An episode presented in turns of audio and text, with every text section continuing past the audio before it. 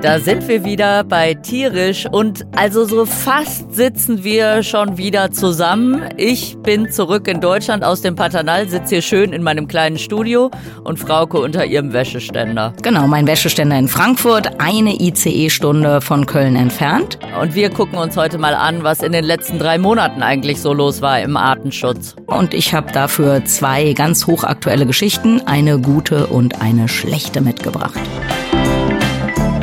Tierisch, der Podcast mit Frauke Fischer und Lydia Möcklinghoff, präsentiert von Weltwach.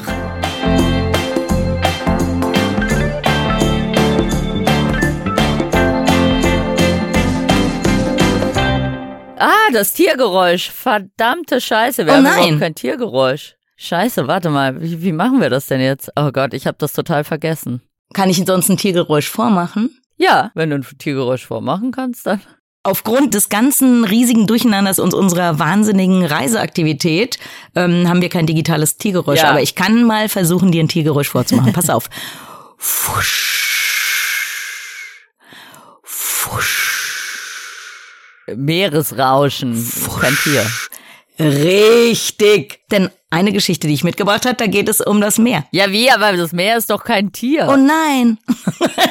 ich muss mal mehr tierisch Folgen hören, damit ich den Unterschied zwischen Tier und Lebensraum verstehe. ja, eben, ich merke das schon. Also irgendwie hapert's da noch so ein bisschen. Dann mach noch ein Tier aus dem Meer. Gluck, gluck, gluck, gluck, gluck, gluck, gluck. Äh, äh, ich überlege gerade, welches Tier überhaupt nicht schwimmen kann. Das ist ein Tier, das gerade absäuft. Nee, das ist noch ein noch unentdecktes Tier. Wir, wir kennen ja viele Tier- und Pflanzenarten noch gar nicht und dieses Tier ist noch unentdeckt. Ah! Und das macht genau dieses Geräusch. Das macht exakt dieses Geräusch und Wohnt irgendwo im Marianengraben. genau, es wird schon mit allermodernster Technik nach diesem Tier gesucht. Bisher weiß man nur, es macht dieses Geräusch. Man hofft, es macht dieses Geräusch. Sehr gut. Währenddessen überlege ich immer noch, welches ist denn ein Tier, das auf keinen Fall in keinster Weise schwimmen kann? Vielleicht so eine griechische Landschildkröte. Stimmt, ja genau. Aber wir hatten ja schon Schildkröte, die haben ja ganz, ganz anders gemacht. Ja, ja, das stimmt. Gestern bei der Live-Veranstaltung hatten wir auch Schildkröten. Das äh, hören dann aber alle erst in zwei Wochen. Genau. Also du äh, hast etwas mit dem Meer. Jetzt hast du mich ja schon scharf gemacht mit deinem tollen Geräusch. Von daher leg doch mal los. Genau, also mein tolles Geräusch aus dem Meer, das war ja quasi eine gute Nachricht, das ist überhaupt eine gute Nachricht, dass wir viele Tier- und Pflanzenarten ja noch entdecken werden. Also ähm, da gibt's noch einiges zu tun. Meine Nachricht aus dem Meer, die ist aber leider meine schlechte Nachricht. Aber ich komme ja später auch noch zu einer positiven. Ja, ich habe auch noch eine gute Nachricht, dass die Leute da gut durchkommen. Also jetzt erstmal die schlechte Nachricht. Genau, jetzt erstmal die schlechte Nachricht. Ganz neue Publikation in Nature, also einer der renommiertesten naturwissenschaftlichen Fachzeitschriften. Und die haben sich mal angeguckt, wie eigentlich die UN äh, nachhaltigen Entwicklungsziele umgesetzt werden. Und also die Vereinten Nationen haben sogenannte nachhaltige Entwicklungsziele, auf Englisch SDGs, Sustainable Development Goals, gemeinsam festgelegt. Das sind 17 Stück. Es geht darum, um das Thema Armut bekämpfen oder Gleichberechtigung von Mann und Frau etc. Und da gibt es eins, das SDG 14, Sustainable Development Goal Nummer 14. Und da geht es darum, die Ökosysteme der Meere zu schützen und den Gesundheitszustand, könnte man sagen, der Weltmeere zu erhalten. Dieses Ziel ist 2015 von den Vereinten Nationen verabschiedet worden. Also alle Länder, die da Mitglied sind, sage ich mal, die haben sich darauf geeinigt. Und in keinem, es gibt insgesamt 17 SDGs. Kein einziges ist in einem Zustand, also dass es sozusagen rasant bergauf geht und wir in großen Schritten uns diesem Ziel nähern. Aber besonders schlimm sieht es leider beim SDG 14 aus, also dem Schutz der Weltmeere. Da ist nämlich seit 2015 sogar zu verzeichnen, dass es immer schlechter geht. Und ich habe so ein paar Beispiele, ja, so ein paar Zahlen mitgebracht, woran man das festmacht. Genau, also wie kann man denn feststellen, wie geht's unseren Weltmeeren? Also das ist erstmal eine Riesenaufgabe. Wo fängt man da an? Genau, also zum einen hat natürlich der Klimawandel ja viel, wirkt viel auf unsere Weltmeere ein. Seit ähm, der Industrialisierung, also da gucken wir jetzt erstmal weiter zurück, hat die Versauerung der Weltmeere um etwa 30 Prozent zugenommen und auch, wenn wir noch ein bisschen weiter, noch, also jetzt nicht weiter zurückgucken, sondern uns mal angucken, was vor den vor der Verabschiedung des SDG 14 passiert ist. Seit 1960 haben die Todeszonen in den Weltmeeren, also Gebiete, die so, ähm, ja, könnte man fast sagen, verseucht sind, in denen es zum Beispiel ein unnatürliches Algenwachstum und dann Absterben von Algen gibt und dann eben keinen Sauerstoff. Diese Todeszonen haben sich vervierfacht seit 1960. Bis 2025, äh, kann man dann in dieser Publikation lesen, glauben die Expertinnen, dass ähm, wir 150 Millionen Tonnen Plastik in den Weltmeeren finden. Wow. Und wenn wir uns jetzt angucken, wie viel ist denn von den Weltmeeren wirklich, wirklich, wirklich geschützt, dann sind es nur drei Prozent der Fläche der Weltmeere. Das ist also alles irgendwie ganz schön doof. Und es ist natürlich in erster Linie doof für die Weltmeere, aber ja. ist ehrlich gesagt für uns auch ganz schön doof, denn diese Kosten dieser Belastung der Meere, schätzt man, verursachen jedes Jahr ja monetäre Kosten von etwa 50 Milliarden US-Dollar. Und jetzt fragt man sich ja, okay, wer macht das denn? Und äh, da gibt's natürlich, also könnte man sagen, wir machen da alle irgendwie aus Versehen mit. Also äh, nicht alles, was wir in den gelben Sack machen, landet dann auch wirklich in einer Recyclinganlage. Viel davon wird auf den Meeren rumkutschiert und äh, wird dann da ins Wasser geweht oder wir kaufen vielleicht mal nicht nachhaltig gefischten Fisch. Aber leider gibt's auch so ein bisschen größere ja, Effekte oder Maßnahmen. Mhm. Also Norwegen zum Beispiel hat jetzt im Juni 2023 280.000 Quadratkilometer seiner, seines Meeresbodens freigegeben für Deep Sea Mining. Wow. Also Bodenschätze vom Meeresboden. Das sind äh, viele seltene Erden, die wir alle blöderweise brauchen für Handys, für Computer, für Mikrochips etc.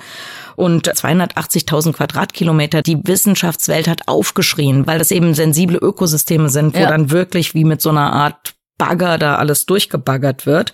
Die haben auch neue Genehmigungen erteilt oder Lizenzen ausgestellt für die Förderung von Öl- und Gasbohrungen also der Wert dieser Lizenzen, die Norwegen da verkauft hat, die sind 18,5 Milliarden US-Dollar wert.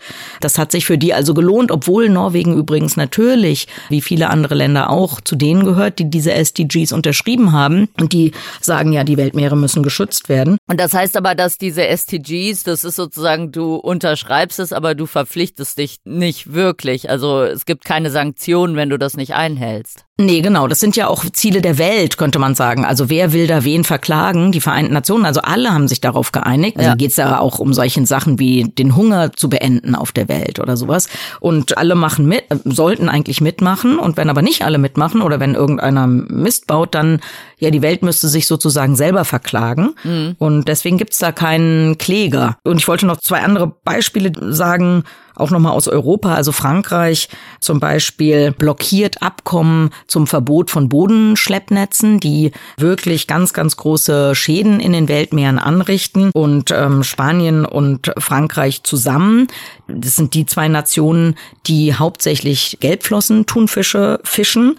Diese beiden Nationen, die fischen 30 Prozent des Bestandes ab. Das ist absolut nicht nachhaltig. Krass. Und vor allem auch mit äh, Fischereimethoden. Also die haben so Methoden, wo die die Tiere nochmal extra anlocken. Also das heißt, sie wirken ja wie so eine Senke für die Tiere. Also es ist nicht, dass man die irgendwie mit irgendwelchen Haken angelt oder so, sondern da werden solche speziellen, irgendwelche Schwimmkörper im, im Meer ausgebracht, die die Fische extrem interessant finden. Also die werden dann nochmal richtig angelockt. Das ist absolut nicht nachhaltig.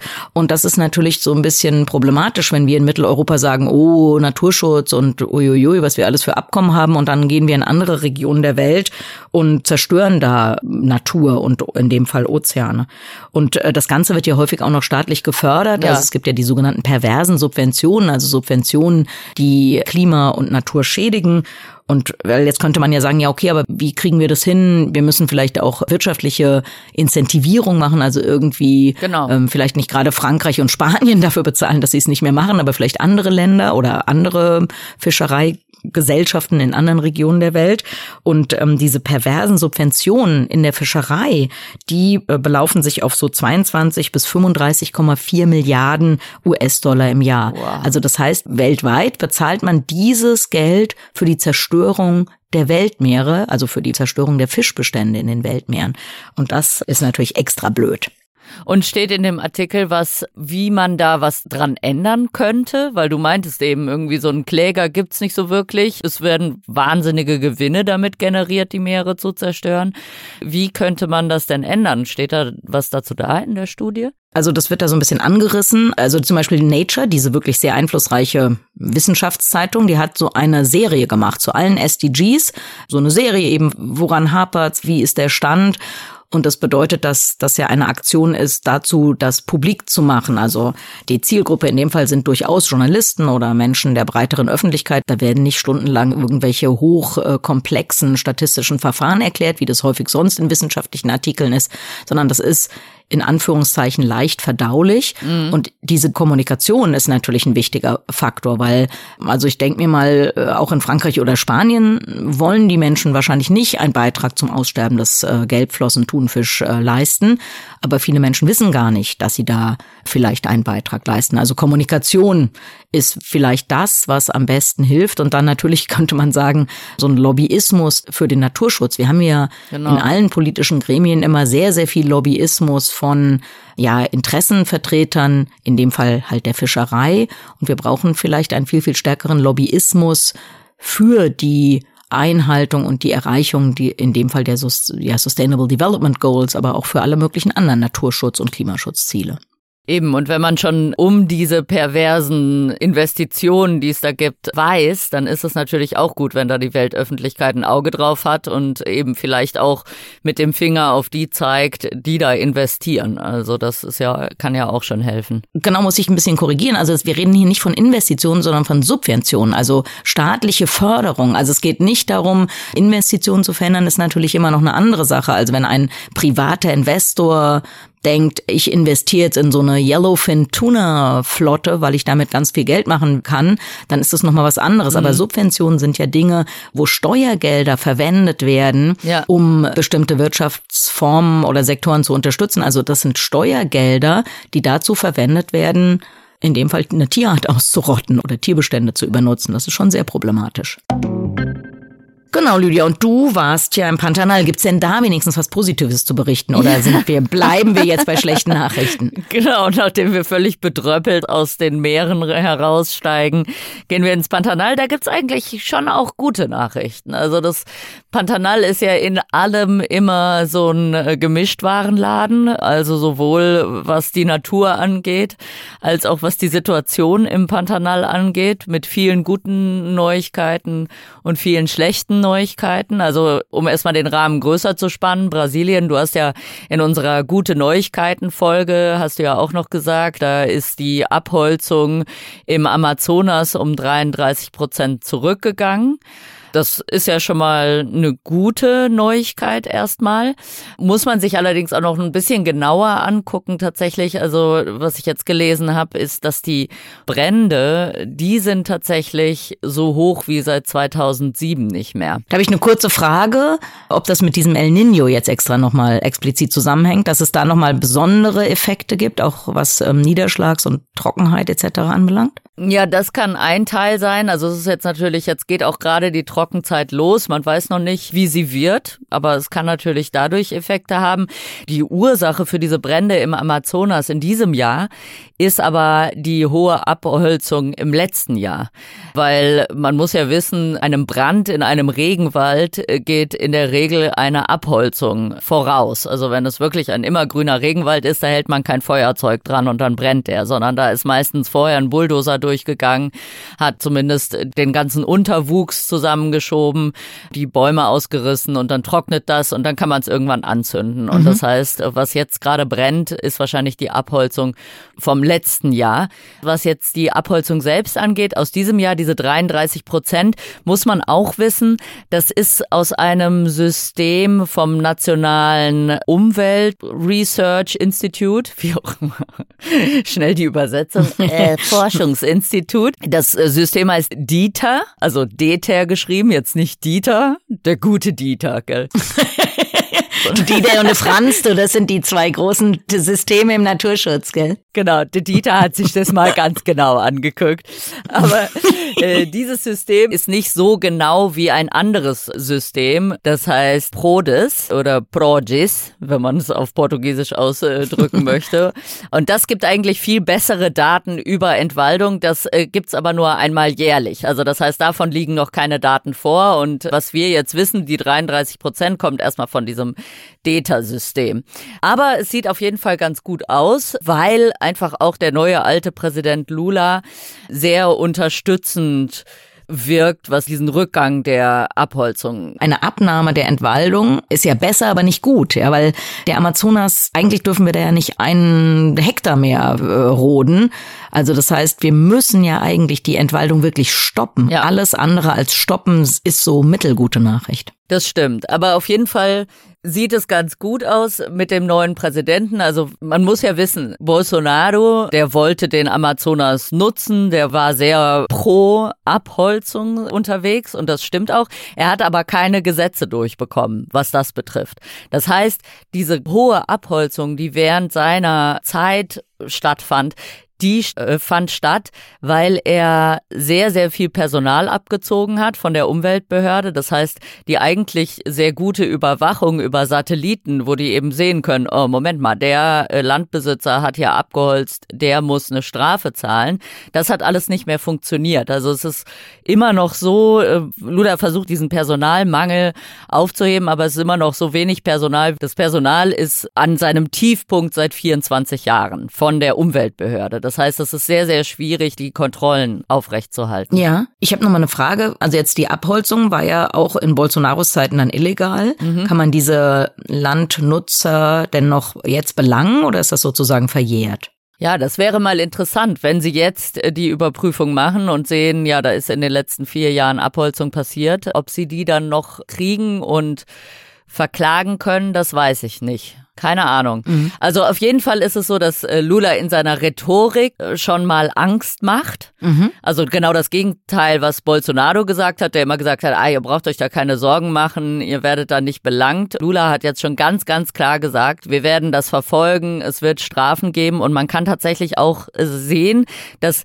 innerhalb der ersten Hälfte dieses Jahres sind die Strafen, die ausgesetzt wurden wegen illegaler Abholzung, um 100 167 Prozent hochgegangen im Vergleich zum okay. Mittel aus den Jahren 2019 und 2022. Das heißt, es wird schon viel, viel stärker wieder verfolgt. Genau, was ich noch mal ein bisschen ergänzen wollte, du hast quasi ja die industrielle Abholzung uns da gerade so ein bisschen vorgestellt, äh, dass da mit Bulldozern erstmal große Flächen platt gemacht werden und dann brennt's ein Jahr später. Eigentlich nur noch mal so ein bisschen zur Erinnerung auch an unsere Peru-Folge. Gerade beim Anbau von Kaffee und Kakao sind es eben Kleinbauern, die diese Regenwaldzerstörung machen. Da würde man ja denken, ja, da kann ja nicht viel passieren, die haben ja keinen Bulldozer. Aber die Technik ist äh, eigentlich die gleiche. Also man fällt erstmal kleine Bäume, weil die auch diese Urwaldriesen gar nicht umkriegen. Und dann zündet man das an. Und im Leben eines Kleinbauern kommen da leider auch sehr, sehr große Flächen zustande, weil die äh, das eben anzünden. Und jetzt haben die vielleicht die Möglichkeit, einen halben oder einen Hektar zu bewirtschaften. Aber es brennen vielleicht drei oder vier Hektar Hektar ab. Und dann versuchen sie ein paar Jahre da irgendwie Landwirtschaft zu betreiben, das funktioniert dann nicht, dann machen sie das wieder. Und wenn man dann anguckt, was so eine Kleinbauerfamilie, ähm, die hat dann trotzdem im Laufe ihres Wirtschaftslebens viele, viele, viele Hektar Wald zerstört. Ja. Und was vielleicht nochmal zur Biologie. Tropische Wälder haben ja nicht so eine Samenbank im Boden wie die Wälder bei uns. Also das heißt, wenn man seinen Garten mal zwei Wochen nicht mäht oder sagen wir mal 20 Jahre nicht mäht, dann hat man irgendwann da wieder so eine Gehölzinsel und so ein Feldgehölz und vielleicht auch irgendwann mal wieder ein Wald. Und das passiert ja in tropischen Wäldern eben nicht. Mhm. Das heißt, auch bei uns in Peru sieht man das, dass dann eben solche ja degradierten Flächen übrig bleiben mit meistens so einer einen Art von Gras, sehr, sehr hartes Gras, was auch die Haustiere gar nicht gut fressen können. Und das brennt dann halt immer wieder. Das heißt, der Wald kommt eben auch nicht zurück würde er auch nicht zurückkommen, weil ich habe einmal eine Studie gelesen, dass wenn du solche Flächen in Ruhe lässt über sehr, sehr viele Jahre, dass dann der Wald schon zurückkommt, weil natürlich Tiere auch Samen eintragen und so weiter. Das stimmt. Also die wissenschaftlichen Untersuchungen, von denen ich mal gelesen habe, waren so, dass die Erholung von tropischen Wäldern bis zu 1000 Jahre dauern kann. Also es geht auch tatsächlich schneller und natürlich, du hast ganz recht, es kommt ein bisschen drauf an, was ist denn drumrum. Also wenn die gerodeten Flächen immer noch relativ klein sind und es drumherum relativ viel intakten Wald gibt, dann kann man hoffen, dass Samenausbreiter diese Flächen zum Beispiel noch überfliegen oder da nochmal durchlaufen. Aber wenn das Verhältnis irgendwann so ungünstig ist, riesige entwaldete Flächen und kaum noch natürliche Flächen, dann gibt es natürlich keine Möglichkeit, dass das zurückkommt. Aber zurück ins Pantanal gereist, da sieht es tatsächlich, was die Abholzung betrifft, gar nicht so gut aus. Also nur in Mato Grosso do Sul, das ist der Bundesstaat, in dem ich auch arbeite, wurden im ersten Halbjahr über 25.000 Hektar abgeholzt. Das sind 174 Prozent mehr als im ersten Halbjahr in 2022. Und da fragt man sich natürlich, verschiebt sich sozusagen einfach der Fokus äh, in dem Fall? Weiß man jetzt nicht. Ne? Das sind jetzt erstmal Daten, die reingekommen sind, wo man sich angucken äh, muss, was passiert da eigentlich. Warum entwalden die Leute das da weiterhin, um Weideflächen für Rinder zu machen oder um irgendwie andere landwirtschaftliche Flächen oder um das Holz zu nutzen? Genau, also da kommen wir jetzt an den Punkt, an diese Aktivitäten, die es aktuell gibt, um das Pantanal zu schützen. Die große Bedrohung fürs Pantanal ist nicht diese traditionelle Rinderzucht, sondern eine intensivere Form, die zusammen mit Holzkohleunternehmen agiert, sozusagen. Also das heißt, es gibt große Holzkohleunternehmen, die bieten den Farmern an, hier, wir machen euch fertige Rinderweiden für intensive Rinderzucht. Und das läuft so, wir schieben die ganzen Hölzer zusammen. Wir bekommen die Hölzer, ihr bekommt die äh, fertige Rinderweide. Klingt erstmal nach einer super Win-Win-Situation für beide. Natürlich super Lose-Situation für die Natur, weil es wird auch nicht mal mehr gefiltert. Gute Tropenhölzer gehen da einfach in den Holzkohleofen rein. Das ist eine große Gefahr.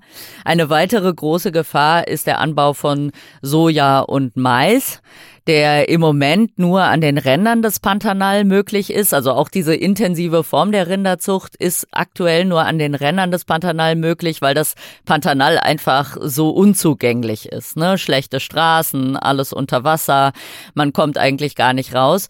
Auch das ändert sich allerdings in den letzten Jahren. Also es wird immer trockener durch den Klimawandel. Dadurch wird es schon besser zugänglich. Und es sollten jetzt über 600 Kilometer Straßen gebaut werden. Also so befestigte Schotterstraßen, die höher liegen, die eben nicht überflutet werden, wodurch dann eben LKWs zu diesen Farmen kommen, um mhm. die Rinder in viel größeren Mengen abzuholen, als es passieren kann, wenn die eben mit Cowboys dann mit so einem Cattle Drive in die Stadt zu Fuß laufen müssen, sozusagen. Was mir gerade da noch einfällt bei diesen Straßen, weil du sagst ja, die sind so auf Dämmen und höher gelegt, das kann ja überhaupt dieses Hydrosystem, also dieses ganze Feuchtigkeitssystem sozusagen auch noch massiv beeinträchtigen. Genau, richtig. Da wollte ich gerade drauf hinaus. Äh, das ist nämlich eine der guten Nachrichten. Dieses Straßenbauprojekt wurde jetzt gestoppt nach 45 Kilometern von 600. Also das ist auf jeden Fall eine gute Nachricht, weil eben Leute auf den Plan kamen, Forscher, Aktivisten, alle, die gesagt haben, nee Leute, das funktioniert nicht. Man sieht jetzt schon die negativen Einflüsse, die eben die, diese Art Damm, also es ist ja wie ein Damm, mhm. auf das Ökosystem hat. Plus Schluss fand man dann raus, das war alles total schmutziges Geld, was da geflossen ist. Und mhm. da ist, also die hätten halt eigentlich diverse Forschungsprojekte vorschalten müssen, die eben den Effekt dieser Straßen untersuchen. Das haben sie auch nicht gemacht. Und das kam jetzt alles zutage. Deswegen wurde jetzt gerichtlich ein Embargo auf dieses ganze Straßenprojekt äh, gelegt. Also es soll nicht weitergebaut werden. Die Straßenbaufunktionäre sagen immer noch, nee, nee, aber wir machen jetzt die Studien und das geht noch weiter. Aber mhm. und schön auch zu sehen, das Pantanal hat sich dem auch schon angenommen. Also diese 45 Kilometer, die sind quasi schon wieder weggespült in großen Teilen. Sehr gut. Nature strikes back. Das heißt, das Pantanal hat sich auch gedacht, nee Leute, also nee, wirklich nicht. Genau, das ist eine der zumindest vorerst guten Nachrichten. Man hat natürlich immer noch Angst, dass sich da wieder was bewegt. Da kommt aber dann die andere ganz gute Bewegung, die es im Pantanal gibt, auf den Plan. Also im Pantanal herrscht im Moment auch tatsächlich durch diese Telenovela, die äh, letztes Jahr im Fernsehen in Brasilien lief und jetzt kennen alle das Pantanal und wissen um seine Schönheit und äh, es war so eine riesen Telenovela. Mhm. Also jetzt gerade war ich ja in Rio im Taxi, man steigt ins Taxi, der Taxifahrer meint, ja, was machst du denn so? Äh, dann meint man so, ja, ich komme gerade aus dem Pantanal. Ah, ich habe die Telenovela gesehen und Ach, meine Güte. Cool. Und das ist ja so eine schöne Natur und es ist ja schlimm, was da passiert. Das muss geschützt werden. Also die Aufmerksamkeit ist eine sehr große aktuell. Ja. Und sie wird auch tatsächlich genutzt im Mato Grosso, also dem anderen Bundesstaat, eins bei uns sozusagen oben drüber, der nördliche Bundesstaat, der auch äh, das Pantanal sozusagen umfasst, gibt es jetzt schon ein Gesetz, ein Gesetz für das Pantanal, das eben intensive Landnutzung verbietet, mhm. wie den Anbau von Mais und äh, von Soja und Ökotourismus unterstützt. Also da wird im Moment drum gekämpft, soll es jetzt auch für äh, den Süden, also für Mato Grosso do Sul, für den Bundesstaat, in dem ich wohne, geben. Also mhm. versucht man zumindest. Es wurde gerade ein offener Brief an die Regierung geschrieben von vielen Organisationen, von Naturschutzorganisationen und so weiter. Die schlechte Seite an dieser ganzen Sache ist, dass sich an diesem offenen Brief und an diesen ganzen Aktivitäten, es gab einen Kongress, wo alle diese Naturschützer zusammengekommen sind und so, dass sich da die Viehwirte oder die Landwirte sehr wenig beteiligen oder okay. im Gegenteil sogar bedroht fühlen. Ja. Und das ist so der Punkt, an dem man arbeiten muss. Also man muss wissen, dass Pantanal in Mato Grosso do Sul ist zu 98 Prozent in Privatbesitz. Okay. Und diese Menschen muss man natürlich an Bord bringen. Und das gelingt bisher noch nicht so optimal ist aber, denke ich, eine Sache, die durchaus machbar ist, weil ja. eigentlich auch die Naturschützer wollen ja nicht, dass das Pantanal ein Naturschutzgebiet wird, sondern wollen ja auch die traditionelle Landnutzung stärken. Genau, also das finde ich nochmal einen ganz interessanten Punkt. Ich war gestern auf einer Konferenz und ja. ähm, da habe ich mit äh, Christoph Heinrich, dem äh, Naturschutzvorstand vom WWF gesprochen und er engagiert sich in einem kleinen gemeinnützigen Verein in Brandenburg irgendwo. Denen ist es gelungen, die Landwirte da alle irgendwie mit ins Boot zu bekommen. Der hat auch noch von einem anderen Projekt in den Niederlanden berichtet, wo man das auch geschafft hat, wo jetzt eigentlich ganz ja, konventionelle Landwirte Ziele entwickelt haben für den Schutz von bestimmten Vogelarten. Also Kiebitz ist dabei und ähm, ich glaube Uferschnepfe, ich glaube noch zwei andere. Und das ist irgendwie gelungen, diese Landwirte da zu Botschaftern dieses äh, Themas zu machen. Und das ist ja eigentlich sehr positiv, weil wenn wir uns jetzt dann dagegen angucken, die Entwicklung in der EU zur Verabschiedung des Gesetzes zur Rettung der Natur, da haben dann häufig äh, große Landwirtschaftslobbygruppen dagegen, wollen dagegen agieren oder haben dagegen agiert. Und das ist eigentlich ja bisschen absurd, weil die Landwirte ja extrem auf Biodiversität und Ökosystemleistung angewiesen sind. Sie brauchen ja fruchtbare Böden, sie brauchen Bestäuber, sie brauchen mhm. Räuber von Schädlingen etc. Deswegen glaube ich, du hast ja anfangs gefragt, was würde jetzt helfen bei diesem SDG 14 Kommunikation und ich glaube, hier kann man es auch wieder sagen. Also wir müssen viel, viel mehr kooperieren und man muss versuchen, die möglichst viele Leute da reinzubekommen. Das Thema Biodiversität und Ökosystemleistung ist kein Thema für Menschen, die Natur lieben lieben, sondern das ist ehrlich gesagt ein Thema für uns alle und in unser aller Interesse, da was zu machen. Ja, das stimmt. Was auch passieren müsste, ist aber, denke ich, also und da, da haben wir ja auch schon drüber gesprochen, diese Zertifizierung von Biodiversität genau. zum Beispiel. Das kann natürlich auch helfen, weil im Moment ist der die Einstellung der Landwirte im Pantanal, was ich auch verstehe, dass sie eben sagen so, ja, also die Naturschutzorganisationen wollen, dass wir das Pantanal schützen und die Rechnung liegt dann am Ende bei uns dafür ja. äh, so. Das heißt, im Moment ist es eben so, dass diese traditionelle Form der Rinderzucht nicht mehr so gewinnbringend ist, wie sie mal war durch den Anschluss an die globalen Märkte aufgrund verschiedener Faktoren.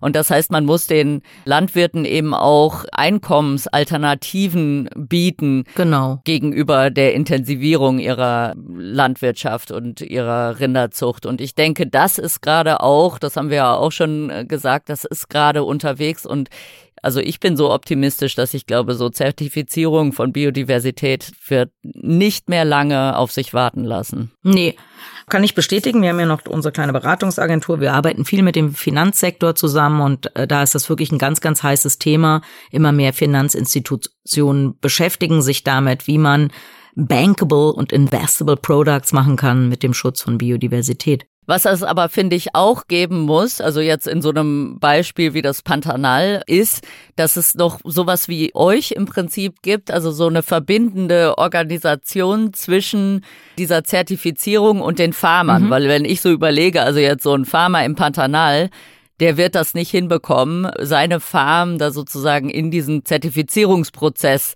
einzuspeisen, weil das ja doch sehr bürokratisch auch alles ist und so. Ja. Und da muss man, finde ich, noch Lösungen finden. Wie macht man das zugänglich für diese Menschen, die dann ganz am Ende dieser ganzen Kette sitzen und die eben nicht unbedingt das drauf haben, da irgendeine so Farm für so eine Zertifizierung sozusagen anzumelden oder wie sagt man das? Also da, da ist prognostiziert, dass da wirklich große Geldmengen eigentlich hingehen werden. Also es gibt verschiedene Wirtschaftsakteure und Analysten, die da Gott weiß, was für Szenarien entwickeln, wie viel Geld am Ende mit dem Schutz von Natur zu machen sein wird. Und dann haben natürlich auch die Anbieter von solchen Zertifikaten oder Produkten ein Interesse, dass möglichst viele Landwirte mitmachen. Also das heißt, der Landwirt wird da ja. ähm, oder der Flächenmanager kann man sagen, der wird da sicher nicht dann oder hoffentlich nicht alleine gelassen.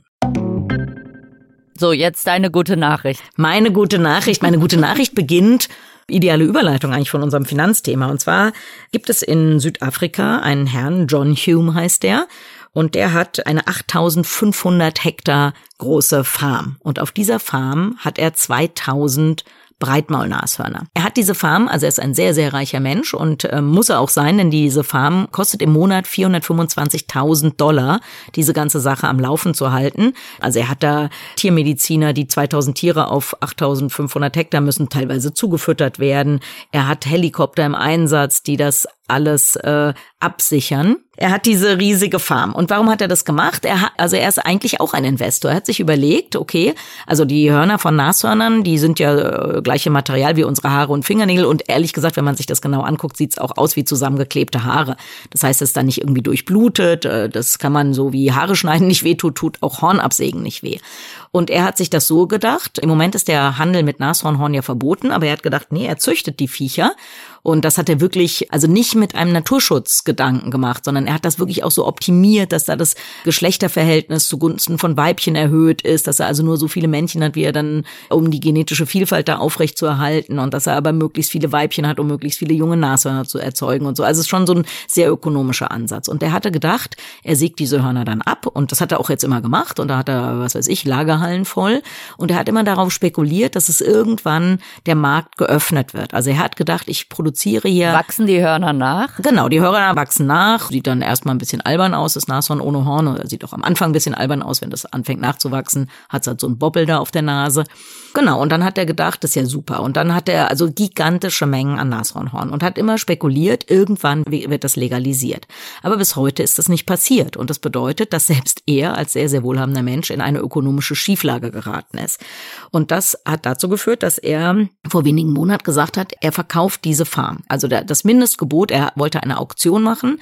Mindestgebot waren 10 Millionen US-Dollar für diese 2000 Nashörner. Da gibt es auch noch Giraffen und Nilpferde und eine Schafherde und was weiß ich. Und also für die ganzen Helikopter und diese 8500 Hektar Land und alles, da wollte er 10 Millionen US-Dollar haben. Es gab nicht ein einziges Gebot dafür. Niemand wollte das machen. Ist ja nicht weiter verwunderlich, wenn die monatlichen Kosten 425.000 Dollar sind und ja. man eigentlich nur Geld reinsteckt und nie welches machen kann. Und das ist ja erstmal eine ziemlich dramatische Situation gewesen, weil äh, vielleicht nochmal zur Info, es gibt von diesen Breitmaulnashörnern etwa 15.000 Tiere auf der Welt. 2000 hat er, hat er da auf seiner Farm. Insgesamt gibt's nur noch ungefähr 22.000 Nashörner in Afrika. Also er besitzt sozusagen fast 10 Prozent der Weltpopulation afrikanischer Nashörner. Jetzt kann man die nicht einfach freilassen, denn Breitmaulnashörner sind ehrlich gesagt ein kleines bisschen wie Kühe. Jetzt sind die ja da in Gefangenschaft oder was heißt in Gefangenschaft in menschlicher Obhut gewesen. Das heißt, die haben jetzt auch keine Angst vor Menschen und die können schlecht gucken und dann sind sie, werden sie leicht nervös, wenn einer kommt und dann kann man die nicht einfach auswildern, weil die unter Umständen für Menschen nicht ganz ungefährlich sind. Mhm. Und das klingt ja jetzt alles erstmal noch gar nicht nach einer guten Nachricht, aber jetzt kommt endlich meine gute Nachricht. Also es gab verschiedene äh, Spendenaufrufe und alle wollten da irgendwas machen, aber nichts war richtig durchdacht. Und dann gibt's die Naturschutzorganisation African Parks Network. Die managen 22 Schutzgebiete in Afrika, 22 Nationalparks und die sind die Ober Profis, was Auswildern von großen Säugetieren anbelangt. Sie haben wirklich eine sehr gute Reputation und auch sehr große Erfolge zu verzeichnen in den Schutzgebieten, die von ihnen gemanagt werden. Und die haben jetzt einen Deal gemacht, also zusammen mit der südafrikanischen Regierung. Es wurde nicht veröffentlicht, was sie dafür bezahlt haben, aber sie, also beide Seiten, sowohl der Farmer als auch die African Parks Network, die haben beide gesagt, okay, das ist nur ein Bruchteil dessen, was er da am Anfang gefordert hat. Mhm. Jetzt kommt eigentlich erst die richtig gute Nachricht, nämlich nämlich African Parks Network hat gesagt, ja, nee, wir werden jetzt mal nicht hier weiter Nashörner züchten, immer mehr von diesen Viechern, sondern wir werden über die nächsten zehn Jahre diese 2000 Nashörner auswildern.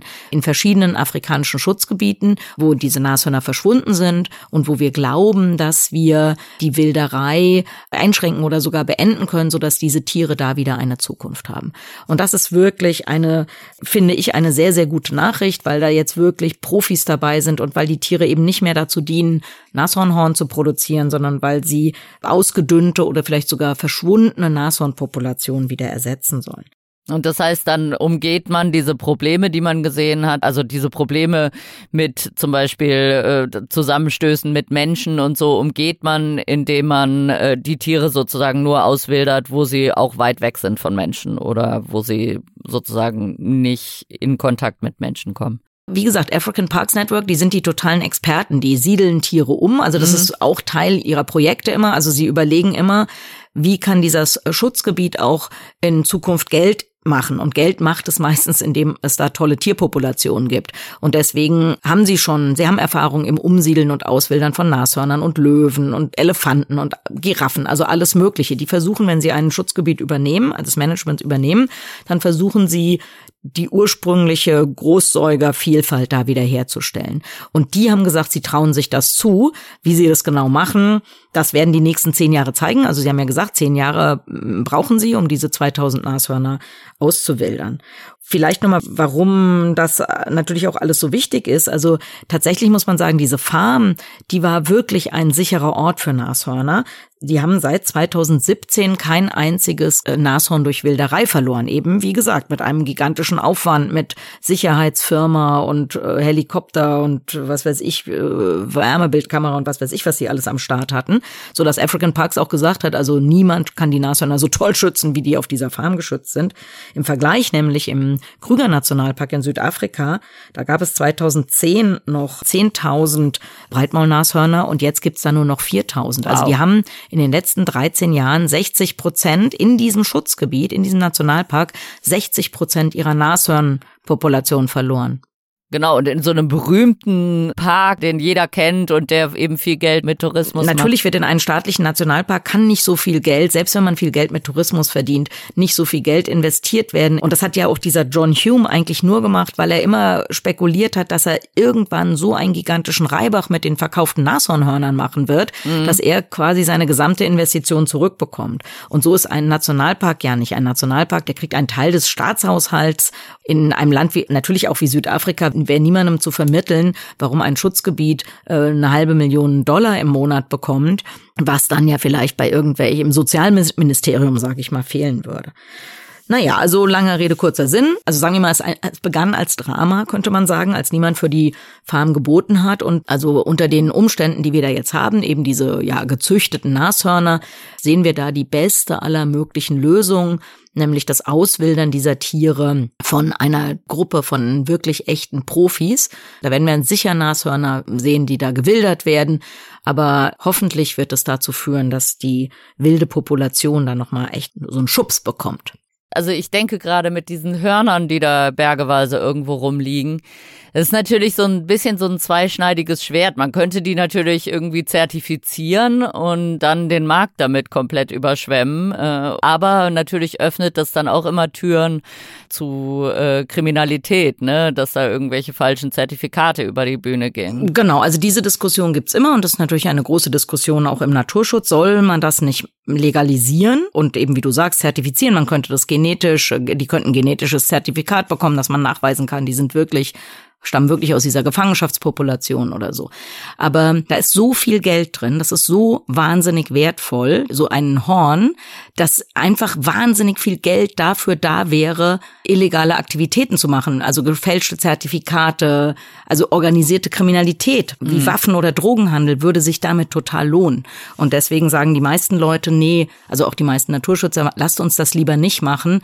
Gerade in den La Ländern, in denen es noch Nashörner gibt, diese Staaten sind alle nicht so wahnsinnig reich. Die können nicht komplett ausschließen, dass eine organisierte Nashornhorn-Mafia den Markt nicht überschwemmt mit illegal geschossenen Hörnern, die dann auf dem Papier alle ein super tolles Zertifikat haben. Wenn man weiß, Nashornhorn ist illegal, dann braucht man sich nicht darüber Gedanken zu machen, ob das, was man kauft, legal oder illegal ist. Es ist eben 100 Prozent illegal. Wenn es auch legales Nashornhorn gibt, dann fürchtet man eben zum einen, dass sehr viel Illegales durch kriminelle Aktivitäten dann legalisiert wird und natürlich in dem Moment, wo es auch legales Nashornhorn gibt, fürchtet man, dass die Wilderei nochmal hochgeht, weil man ja das plötzlich irgendwie verkaufen kann, was man ja im Moment nicht kann. Ja, das ist immer eine schwierige Frage, finde ich auch. Ich wollte jetzt eigentlich noch den großen Schwenk zu weiteren guten Nachrichten, nämlich zum Waldrapp machen. Da hat uns unser Hörer Markus drauf aufmerksam gemacht, weil das sozusagen der Zusammenschluss ist von unserer Folge Gute Neuigkeiten und von unseren Wanderfolgen. Ähm, das sind nämlich gute Neuigkeiten und es wird gewandert, aber jetzt habe ich total rumgespoilert, wir haben keine Zeit mehr. Ich werde über den Waldrapp in einer anderen Folge erzählen. Markus, du hörst noch was über den Waldrapp. Markus, wir bitten um Geduld. Wir werden uns mit dem Waldrapp beschäftigen. Genau, der Waldrapp kommt auf jeden Fall noch vor. Sehr schön, aber ich finde, wir enden ja so auch mit einer guten Neuigkeit, dass die ganzen Nashörner unter Dach und Fach genau. sind. Das ist doch eine schöne Sache. Und ich finde, wir haben wieder eine wirklich schöne Folge hinbekommen. Auf jeden Fall, Eigenlob stinkt. Aber ich, ich finde es auch ganz wunderbar. Macht's gut allerseits. Und natürlich weiterhin diesen ganz fantastischen liken. Podcast bitte liken, genau, abonnieren, posten, folgen, folgen, abonnieren, alle Freunde, Bekannte, Verwandte aufmerksam machen. Genau, ich wollte gerade sagen, der Oma sagen, sie sollen Aushang beim Bäcker machen, dass äh, der tierisch Podcast ganz fantastisch ist. Das stimmt, das ist eigentlich eine sehr, sehr gute Idee und funktioniert wahrscheinlich besser als alles andere, alle anderen Formen des Marketing. Auf jeden Fall. Also macht's gut, bis nächste Woche. Tschüss. Ja, tschüss.